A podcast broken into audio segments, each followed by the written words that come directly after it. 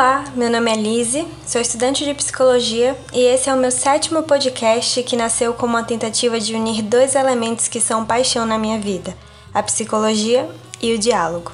No episódio de hoje eu gostaria de conversar um pouco sobre um assunto que Freud não explica, que é a arte de ser resiliente, uma palavra que vem sendo utilizada por muitos tatuadores, mas nem sempre tem sido reconhecida por seu verdadeiro significado.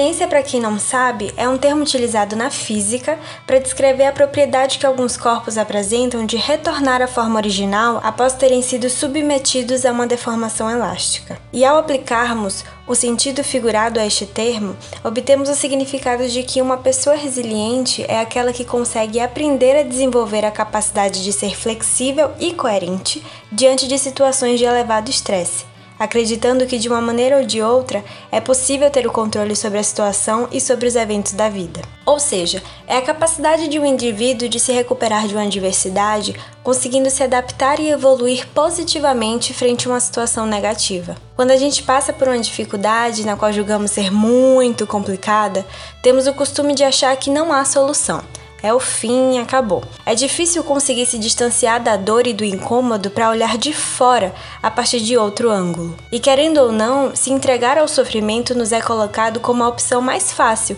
porque ter uma postura de enfrentamento ativo requer muito mais energia do que simplesmente evitar o problema. E o que acontece é que na opção de enfrentamento evitativo, geralmente somos tentados a utilizar recursos anestésicos como álcool, drogas e outros comportamentos não adaptativos. No entanto, ser resiliente e ter uma postura positiva em relação aos problemas não significa que todo e qualquer tipo de sofrimento deva ser evitado, como aquela frase: Tá ruim, mas pelo menos. Como disse o autor Mark Manson em seu livro A Arte Sutil de Ligar o Foda-se, qualquer tentativa de escapar do negativo, evitá-lo, sufocá-lo ou silenciá-lo, falha. Evitar o sofrimento é uma forma de sofrimento. Saúde mental não se faz nos extremos seja em romantizar o sofrimento, seja em impor a nós mesmos ou aos outros uma atitude falsamente positiva, generalizar um estado feliz e otimista, seja qual for a situação, silenciar nossas emoções negativas e aqui negativas entre aspas, ou as dos outros, porque isso se chama positividade tóxica e não resiliência. Entende a diferença? Segundo a terapeuta e psicóloga britânica Sally Baker, numa entrevista para uma matéria muito interessante da BBC, desonesto em relação a quem somos permitir-nos apenas expressões positivas.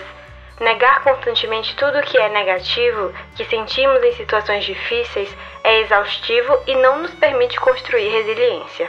Sem falar que se esconder atrás do extremo da positividade, além de nos esgotar mental e fisicamente, pode acarretar na velha e famosa somatização que eu sempre falo aqui, já que os sentimentos evitados procurarão algum outro jeito de se expressar e muitas vezes na forma de doenças, né? Eu recomendo muito essa matéria da BBC que eu citei e quem tiver interesse em dar uma lida, o título é O Surpreendente Efeito da Positividade Tóxica na Saúde Mental, escrito por Lucia Blasco. Penso que a arte de ser resiliente está muito mais no processo do que no resultado é entender que tudo vai passar, mas a jornada não necessariamente será agradável. E por isso será preciso aceitar, acolher e validar toda e qualquer emoção. Então está tudo bem, não está tudo bem. mas se você estiver pensando agora que talvez não seja uma pessoa resiliente, Lembre-se que resiliência não é sobre nascer com ou nascer sem. Resiliência está muito mais ligada a uma capacidade que todo mundo é capaz de desenvolver.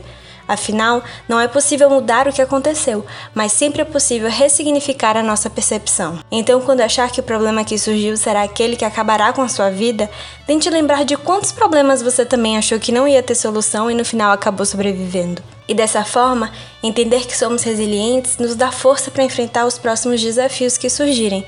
Porque não, não se engane, você não estará vacinado e imune a outras adversidades, mas com certeza estará melhor preparado. E para encerrar, preciso parafrasear uma citação que gosto muito de Albert Einstein, que diz que a vida é como uma bicicleta.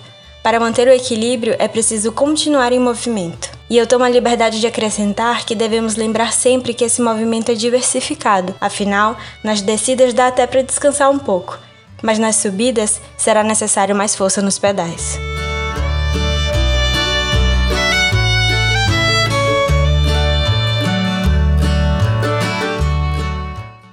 Antes de finalizar o episódio, eu já ia esquecendo de avisar que eu criei uma página no Instagram para esse podcast.